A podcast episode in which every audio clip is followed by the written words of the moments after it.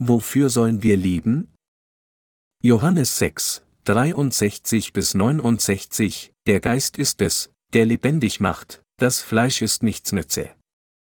Die Worte, die ich zu euch geredet habe, die sind Geist und sind Leben. Aber es gibt einige unter euch, die glauben nicht. Denn Jesus wusste von Anfang an, wer die waren, die nicht glaubten, und wer ihn verraten würde. Und er sprach, Darum habe ich euch gesagt, niemand kann zu mir kommen, es sei ihm denn von Vater gegeben. Von da an wandten sich viele seiner Jünger ab und gingen hinfort nicht mehr mit ihm. Da fragte Jesus die Zwölf, wollt ihr auch weggehen? Da antwortete ihm Simon Petrus, hier, wohin sollen wir gehen? Du hast Worte des ewigen Lebens, und wir haben geglaubt und erkannt, du bist der Heilige Gottes. Wofür lieben sie und ich jetzt? Wir arbeiten jetzt nicht für etwas, das verderben wird, sondern für etwas Ewiges, das nie vergehen wird. Mit anderen Worten, wir arbeiten, um die verlorenen Seelen auf der ganzen Welt zu retten, und wir lieben, um die Herzen der Menschen wieder zu beleben. Wir tun, was allein richtig ist. Leben Sie jetzt wirklich für das, was ewig ist? Von 24 Stunden am Tag, wie viele Stunden leben wir für das Unvergängliche? Es mag durchaus sein, dass wir in der Tat ein paar Stunden für das arbeiten, was ewig ist. In Wirklichkeit verbringen wir nicht tatsächlich mehr Stunden damit, was vergehen wird? Bis auf das, was wir für den Zweck des Lebens für die Unvergänglichkeit tun, ist alles andere des Fleisches. Wenn sie hart für ihr eigenes Fleisch schaffen, das verrotten wird, dann verschwenden sie in der Tat ihre Zeit.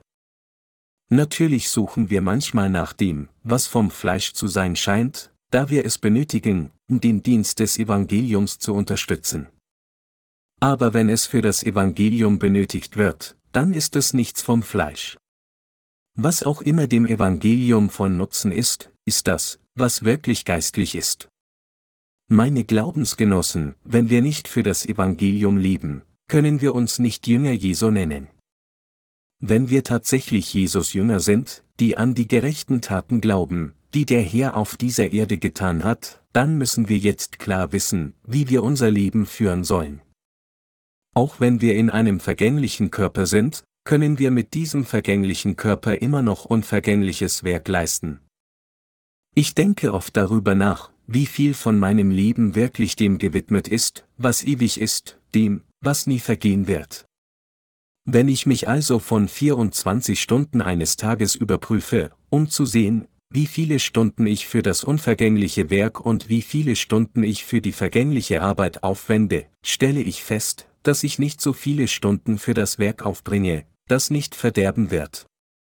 Ein gewisser Minister unserer Mission zählte, wie viele Stunden er für das Evangelium arbeite, abgesehen von der Zeit, die er im Bett verbrachte, die Mahlzeiten zu sich nahm, die Toilette benutzte und so weiter, und er fand heraus, dass es tatsächlich nur wenige Stunden waren.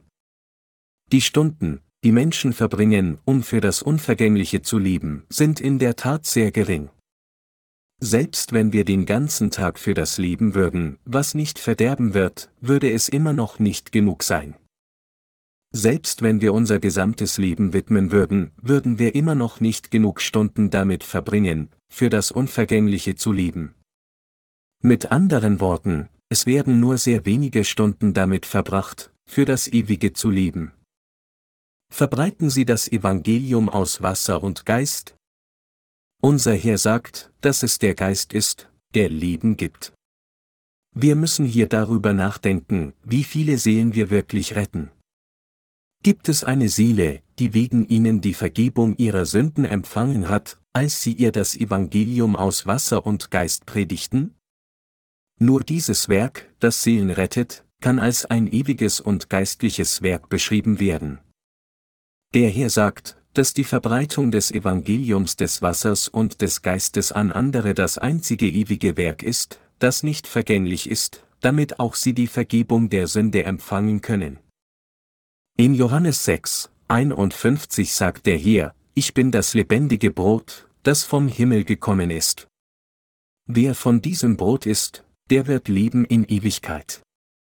Er setzte fort zu sagen, Wahrlich, wahrlich, ich sage euch, wenn ihr nicht das Fleisch des Menschensohns isst und sein Blut trinkt, so habt ihr kein Leben in euch.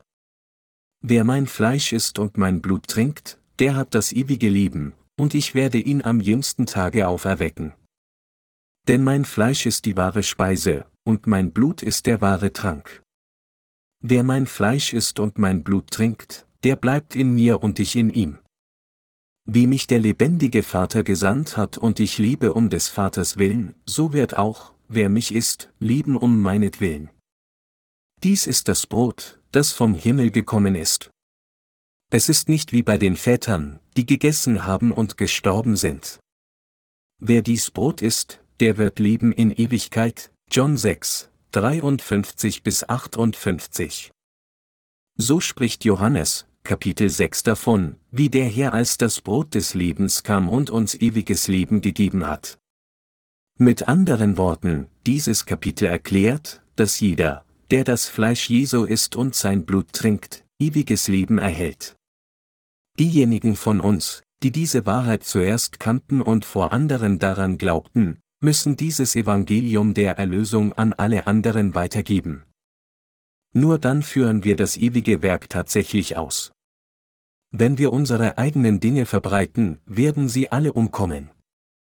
Nur wenn wir predigen, was der Herr für uns getan hat, das heißt sein Fleisch und Blut, arbeiten wir für das, was für immer nicht verderben wird, und tun das Werk, das Seelen rettet. Zu verbreiten, was der Herr für uns getan hat, ist für die Speise zu schaffen, die nicht vergeht.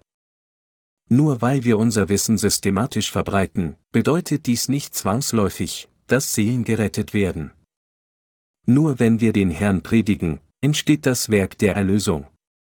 Daher ist das Ausführen seines ewigen Werkes nur das, worum uns der Herr gebeten hat. Mit anderen Worten, die Verbreitung unserer eigenen Botschaft bedeutet nichts. Als der Herr sagte, ich bin das lebendige Brot, das vom Himmel gekommen ist. Wer von diesem Brot isst, der wird leben in Ewigkeit. Und dieses Brot ist mein Fleisch, das ich geben werde für das Leben der Welt, konnten die versammelten Juden um ihn herum dies nicht verstehen, und so stritten sie untereinander und sagten, wie kann dieser Mann uns sein Fleisch zu essen geben?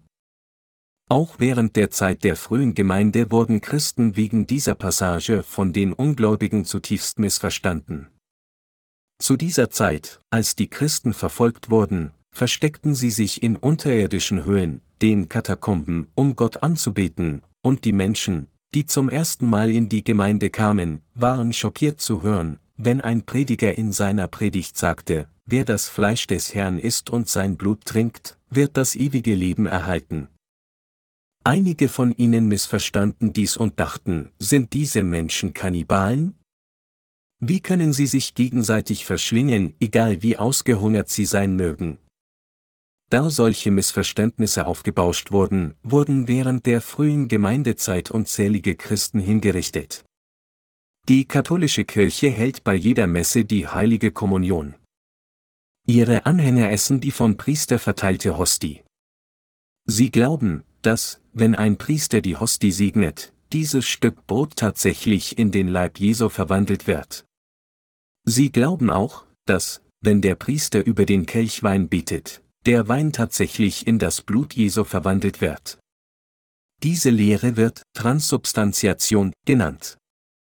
So glauben Katholiken, dass sie ewiges Leben erhalten können, wenn sie an der heiligen Kommunion teilnehmen, die Hostie essen und den Wein trinken, und so praktizieren sie ihre Religion. Dies ist jedoch völlig unbegründet. Zu glauben, dass Jesus in Fleisch verkörpert auf diese Erde gekommen ist, unsere Sünden durch die Taufe auf sich genommen hat, am Kreuz gestorben ist und uns dadurch von all unseren Sünden gerettet hat, ist wirklich das Fleisch Jesu zu essen und sein Blut zu trinken. Jesus hat uns durch das Evangelium aus Wasser und Geist von unseren Sünden gerettet und hat uns Gottes Leben gegeben. Das von Gott gegebene Evangelium aus Wasser und Geist in unserem Herz anzunehmen, ist das Fleisch Jesu zu essen und sein Blut zu trinken. Nichts anderes als dieses Evangelium ist genau das Brot, das unsere Seelen rettet. Lassen Sie uns uns selbst untersuchen, um zu sehen, wie viel wir von unserem gegenwärtigen Leben in der Tat für den Herrn lieben. Warum leben Sie in dieser Welt? Lieben Sie nur für materiellen Wohlstand? Nein. Wir lieben auf dieser Erde, um daran zu arbeiten, andere Seelen zu retten. Die Bibel sagt, ob ihr nun esst oder trinkt oder was ihr auch tut, das tut alles zu Gottes Ehre. 1. Korinther 10 Uhr und 31 Minuten. Diese Passage bedeutet, dass wir für das Werk lieben sollen, das Seelen rettet. Mit anderen Worten, anstatt auf dieser Erde für das zu lieben, was nur vergehen wird, sollten wir für das Werk lieben, das tote Seelen rettet. Meine Glaubensgenossen, was ist es, was uns weiterleben lässt? Wenn Ihr Lieben völlig bedeutungslos ist, dann kann dies nur bedeuten, dass Sie etwas falsch machen. Sie müssen wissen, warum Sie lieben, genau erkennend, zu welchem Zweck Sie Ihr Leben führen. Nur dann hat Ihr Leben eine Bedeutung.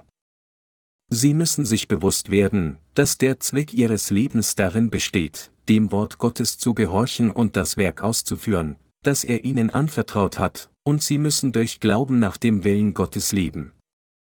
Es gibt nichts Sinnloseres und Ermüdenderes, als ohne jeglichen Zweck zu arbeiten, nicht zu wissen, warum Sie das tun, was Sie jetzt tun. Für unsere Schwestern, lieben Sie nur, um sich um ihre Kinder zu kümmern, damit sie aufwachsen, um erfolgreich zu werden? Aber was geschieht, wenn Sie für einen solchen Zweck lieben? Nachdem Sie sich die ganze Zeit um Ihre Kinder gekümmert haben, werden Sie nur sterben, und Ihre eigenen Kinder werden dies nach Ihnen auch wiederholen, sich um Ihre Kinder kümmern, um wie sie zugrunde zu gehen. Was ist dies? Dies ist nicht die Art von Leben, das wirklich für das lebt, was ewig ist. Während sie noch lebendig sind, müssen sie zuerst Jesus begegnen und die Vergebung ihrer Sünden empfangen. Und dann müssen sie arbeiten, um andere Seelen zu retten. Sie müssen zum Ziel stürmen, zum ewigen Werk. Wenn sie nicht wissen, warum sie jetzt leben, das heißt, wenn ihr Leben zwecklos ist, dann ist ihr Leben ein völlig wertloses Leben. Trotzdem wissen die meisten Menschen auf dieser Welt nicht, warum sie lieben. Also fallen viele Menschen in Alkoholismus oder Drogenabhängigkeit, weil ihre Herzen leer sind. Gerade weil sie nicht wissen, warum sie lieben sollten, verbringen sie bedeutungslose Tage auf dem Laufband, gehen und gehen endlos, bis zu dem Tag, an dem sie sterben. Die Bibel sagt, dass solch ein zweckloses Leben wie das des Wies ist, das umkommt, Psalm 49, 21. Was ist dann mit ihnen? Warum leben sie? Leben sie nur, weil sie noch atmen können und ihr Herz noch schlägt? Sie müssen eine klare Richtung in ihrem Leben haben, warum sie leben und wofür sie leben sollten. Unser Leben unterscheidet sich von dem des Wies, nicht nur wie wir essen, uns fortpflanzen und schlafen. Wir leben nicht nur, um mehr Reichtum anzusammeln, um gut zu leben, noch leben wir nur, um unsere eigenen Kinder zu versorgen. Wenn dies unser Zweck im Leben wäre, wie kümmerlich wäre unser Leben? Wenn wir unsere Kinder erziehen, um erfolgreich zu werden, denken sie alle, dass sie eigens aufgewachsen sind. Es ist so leer und bedeutungslos. Von dem Moment an, in dem sie geboren werden, ist ihr Leben nichts anderes als eine Reihe von Schritten in Richtung ihres eigenen Grabes. Wie nutzlos ist dies? Welche Hoffnung haben Sie in einem solchen Leben? Unser Herr sagte, schafft euch Speise, die nicht vergänglich ist, sondern die bleibt zum ewigen Leben. Johannes 6, 27. Mit anderen Worten, er hat uns gesagt, dass wir für das Ewige schaffen sollen. Er sagte auch, der Geist ist. Es, der lebendig macht, das Fleisch ist nichts nütze. Unser Herr kam auf diese Erde, um uns zu retten und uns ewiges Leben zu geben.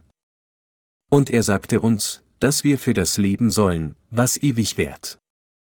Er sagt zu uns, ihr sollt auch so leben wie ich. Lebt für das Evangelium, verkündet meinen Namen und führt das Werk des Vaters aus, das jedem ermöglicht, die Vergebung der Sünde zu empfangen. Und nachdem ihr all diese Dinge getan habt, kommt zu mir.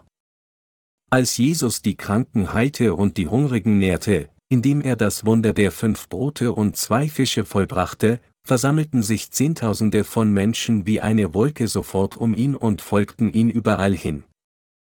Obwohl sie dem Herrn aus einer fleischlichen Motivation folgten, wollte Jesus ihnen eigentlich geistliche Segnungen geben. Deshalb sagte Jesus zu ihnen, Mein Fleisch ist die wahre Speise, und mein Blut ist der wahre Trank, ihnen erzählend, dass sie ewiges Leben durch Glauben an sein Werk erhalten zu haben. Er sagte auch, der Geist ist es, der lebendig macht, das Fleisch ist nichts nütze, aber als die Leute sein Wort hörten, gingen sie alle weg. Sogar viele seiner Jünger verließen ihn damals, wie geschrieben steht, von da an wandten sich viele seiner Jünger ab und gingen hinfort nicht mehr mit ihm. Johannes 6, 66. Mit anderen Worten, obwohl unzählige Menschen die Speise des Fleisches erhalten hatten und von ihren Krankheiten geheilt wurden, während sie Jesus umherfolgten, goss Jesus mit seinen letzten Worten kaltes Wasser auf ihre Herzen, die nur nach den Dingen des Fleisches suchten. Er sagte zu ihnen, der Geist ist es, der lebendig macht, das Fleisch ist nichts nütze. Ich bin nicht auf diese Erde gekommen, nur um euch Brot zu geben. Ich werde euch in den kommenden Tagen kein Brot mehr geben. Mein Wunsch ist es, eure Seelen zu retten und euch ewiges Leben zu geben, ich arbeite nicht nur, um eure Bäuche zu füllen. Als die Menschen dies hörten, verließen sie Jesus, indem sie dachten, nun, ich denke, das ist es, ich werde nicht mehr von ihm profitieren. Auch unter den heutigen Christen gibt es viele, die an Jesus glauben, um nur in ihrem Fleisch zu gedeihen. Mit anderen Worten, viele Christen glauben an Jesus in der Hoffnung, dass ihre Familie in Harmonie lebt, ihre Ehepartner Erfolg haben und ihre Kinder eine gute Hochschule besuchen, kurz gesagt, sie glauben an Jesus nur, um auf dieser Erde materiell zu gedeihen. Jesus kam jedoch auf diese Erde, um den Geist der Menschen zu retten, nicht um ihrem Fleisch Wohlstand zu bringen. Gerade jetzt sind unzählige Christen in ihrer Überzeugung völlig desorientiert. Es ist, um die Sünden der Menschen auszulöschen, dass Jesus auf diese Erde kam. Er kam, um die Herzen der Menschen, die in Sünden gebunden waren, wiederzubeleben. Wenn sie also an Jesus glauben, nur um ihre weltlichen Begierden zu befriedigen, begehen sie jetzt eine schwere Sünde. Es ist eine schwere Sünde, an Jesus falsch zu glauben, Johannes 16, 9. Wenn sie also an Jesus glauben, nur um auf dieser Erde zu gedeihen, dann sollten sie all ihres packen und Jesus sofort verlassen. Sie würden besser dran sein, einfach in der Welt fleißig und gewissenhaft zu leben. Wenn Sie so lieben, werden Sie zumindest in der Lage sein, ein Haus zu kaufen, um ein Dach über dem Kopf zu haben, und genug Geld für Ihren Ruhestand anzusparen. Nehmen wir hier an, dass Sie mit Ihrem Job etwa 2000 US-Dollar pro Monat verdienen. Selbst wenn Sie nur 1000 US-Dollar für Lebenshaltungskosten ausgeben und die restlichen 1000 US-Dollar jeden Monat sparen, müssten Sie, um eine anständige Wohnung in einer beliebigen Metropolregion zu kaufen, mindestens 30 Jahre lang sparen. Zudem, wenn Sie krank werden oder verletzt werden, werden Sie schließlich all das Geld ausgeben, das Sie einige Jahre gespart haben. Selbst wenn Sie Ihre ganze Lebenszeit sparen, werden Sie alles an Ihre Kinder als Erbe weitergeben, was nicht mehr als ein Haus und ein Auto sein würde. Nachdem sie gestorben sind und dieses Erbe ihren Kindern hinterlassen haben, was werden sie dann haben, um es Gott zu zeigen? Sie werden ihm nichts zu zeigen haben. Würden sie in der Lage sein, dem Herrn zu sagen, nun, ich habe auf Erden eine halbe Million Dollar verdient? Nein, sie werden ihm nichts zu zeigen haben. Der Herr sagte, denn wer euch einen Becher Wasser zu trinken gibt deshalb, weil ihr Christus angehört, Wahrlich, ich sage euch, es wird ihm nicht unvergolten bleiben. Markus 9, 41. Der Herr wird sich erinnern, wie sie für ihn gearbeitet haben. Wenige Menschen tun tatsächlich das ewige Werk, das nicht vergeht. Unter den unzähligen Pastoren in dieser Welt ist es selten, jemanden zu sehen, der auch nur eine Person zur Wiedergeburt führt. Die überwiegende Mehrheit von ihnen tun ihr ganzes Leben lang nichts. Weil diese Pastoren selbst für das vergängliche Leben und auch andere für die Dinge lieben lassen, die vergehen, werden sie alle, wenn sie sterben, zur Rolle gesandt werden, um für ewig zu verrotten. Ich ermahne Sie, sich daran zu erinnern, was unser Herr gesagt hat, dass es der Geist ist, der lebendig macht. Er hat uns dieses Werk anvertraut, das Leben gibt. Wenden wir uns gemeinsam Johannes 6, 67 bis 68 zu, da fragte Jesus die Zwölf, wollt ihr auch weggehen? Da antwortete ihm Simon Petrus, hier wohin sollen wir gehen? Du hast Worte des ewigen Lebens. Jesus sagte zu den Jüngern, wenn auch ihr gehen wollt, dann geht. Es ist der Geist, der Leben gibt. Ich bin gekommen, um die Seelen aller zu retten, nicht um eure Krankheiten zu heilen. Wir können hier sehen, dass Petrus wiedergeboren wurde. Als Petrus sagte, hier, zu wem sollen wir gehen? Du hast Worte des ewigen Lebens, bekannte er folgendes, dein Wort ist genau das Wort des ewigen Lebens, das Wort, das uns rettet. Dein Wort ist kein anderes als das Wort Gottes. Es ist nach deinem Wort, dass wir dazu kommen, für immer zu lieben, und es ist nach deinem Wort, dass wir die Vergebung unserer Sünden empfangen haben.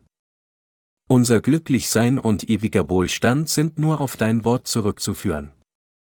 Das ist, warum Petrus bekannte, und wir haben geglaubt und erkannt, du bist der Heilige Gottes, Johannes 6, 69. Woran Petrus glaubte, war exakt das Wort des ewigen Lebens. Wir müssen wissen und daran glauben, was unser Herr uns gesagt hat, und wir müssen ordnungsgemäß danach leben. Ich bitte Sie, Ihr Leben nicht umsonst zu verschwenden, wie ein Schwein leben, das von Essen und Trinken besessen ist, nur um sinnlos zu sterben. Bevor wir durch das Evangelium aus Wasser und Geist wiedergeboren wurden, konnten wir natürlich nicht umhin, als ein solches Leben zu leben. Warum? Weil wir nicht wussten, was das richtige Leben war. Aber jetzt, da wir wiedergeborene Menschen geworden sind, wissen wir, dass der hier uns auf diese Erde platziert hat, damit wir für das Leben, was sich lohnt, für das Ewige und das, was Menschen von ihren Sünden rettet. Aus diesem Grund hat Gott uns seine Gemeinde, unsere Familien und auch unsere Jobs gegeben. Ich ermahne Sie alle zu glauben, dass Gott all unsere Umstände erlaubt hat, um uns dazu zu bringen, das Werk zu tun, das Seelen rettet. Wir müssen in der Tat das richtige geistliche Verständnis dieser Angelegenheit haben und durch Glauben leben. Sind Sie immer noch geistlich zu unreif, dass Sie Ihre Gedanken auf die Dinge des Fleisches setzen? Wie könnte ich auf dieser Erde erfolgreich sein und gut leben? Nun, da ich keine Sünde habe, was soll ich tun, um mit meiner Familie glücklich zu leben? Ist dies nicht das, was Sie bei irgendeiner Gelegenheit wollen?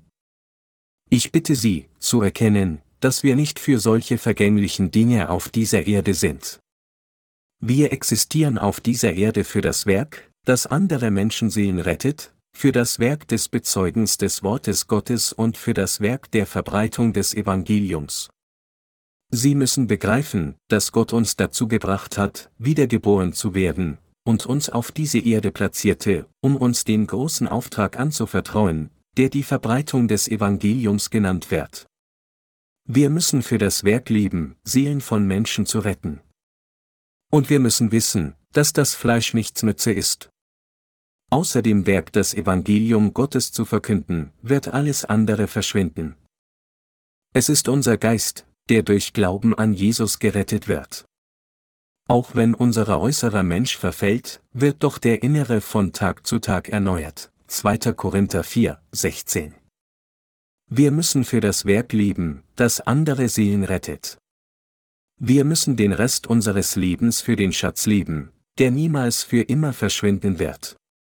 Ob bei der Arbeit oder zu Hause, wir müssen alles für das Werk der Rettung anderer Seelen tun, und wir müssen alles auf diesen Zweck konzentrieren.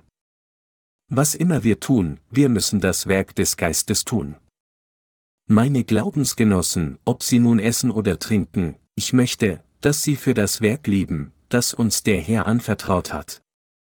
Warum hat Gott sie und mich gerettet? Wenn alles, was sie in ihrem Glaubensleben wollen, reich zu werden ist, dann verlassen sie die Gemeinde leise. Wenn sie andererseits ihr ganzes Leben für die Verbreitung des Evangeliums leben wollen und von Gott geholfen werden wollen, dann sollten sie sich mit der Gemeinde vereinen. Wenn jemand, der durch Glauben an das Evangelium aus Wasser und Geist wiedergeboren wurde, nur für sein eigenes Fleisch lebt, wird sein Herz keine Befriedigung finden. Gott wird ihn auch nicht in Ruhe so lieben lassen. Wenn sich einer von Gottes Geliebten in die Welt verliebt, wird Gott ihn unfehlbar dazu bringen, zu ihm zurückzukehren, egal mit welchen Mitteln. Meine Glaubensgenossen, unsere Gemeinde ist keine weltliche Gemeinde. Wenn Sie im Herrn glücklich leben möchten, dann müssen Sie Ihr ganzes Leben lang das Werk verrichten, das Seelen rettet. Wenn dies ist, was Sie wollen, dann sollten Sie bei uns bleiben, aber wenn Sie dies nicht wollen, dann sollten Sie all Ihre Sachen packen und uns verlassen. Natürlich ist es wahr, dass wir uns manchmal dabei finden, weltlichen Dingen nachzugehen. Allerdings muss unser Ziel dennoch klar sein. Obwohl wir nicht immer nach dem Willen Gottes leben können, sollten wir zumindest wissen, was das richtige Ziel in unserem Leben ist. Die Tatsache, dass wir immer noch einige Unzulänglichkeiten haben, ist völlig anders, als das Ziel unseres Lebens nicht zu kennen. Um Seelen zu retten, beten wir, predigen das Evangelium und erweitern das Reich Gottes. Wir haben keinen anderen Zweck als diesen. Die Gerechten dürfen nur an die Gerechtigkeit Gottes glauben, und sie müssen allein für diese Gerechtigkeit leben.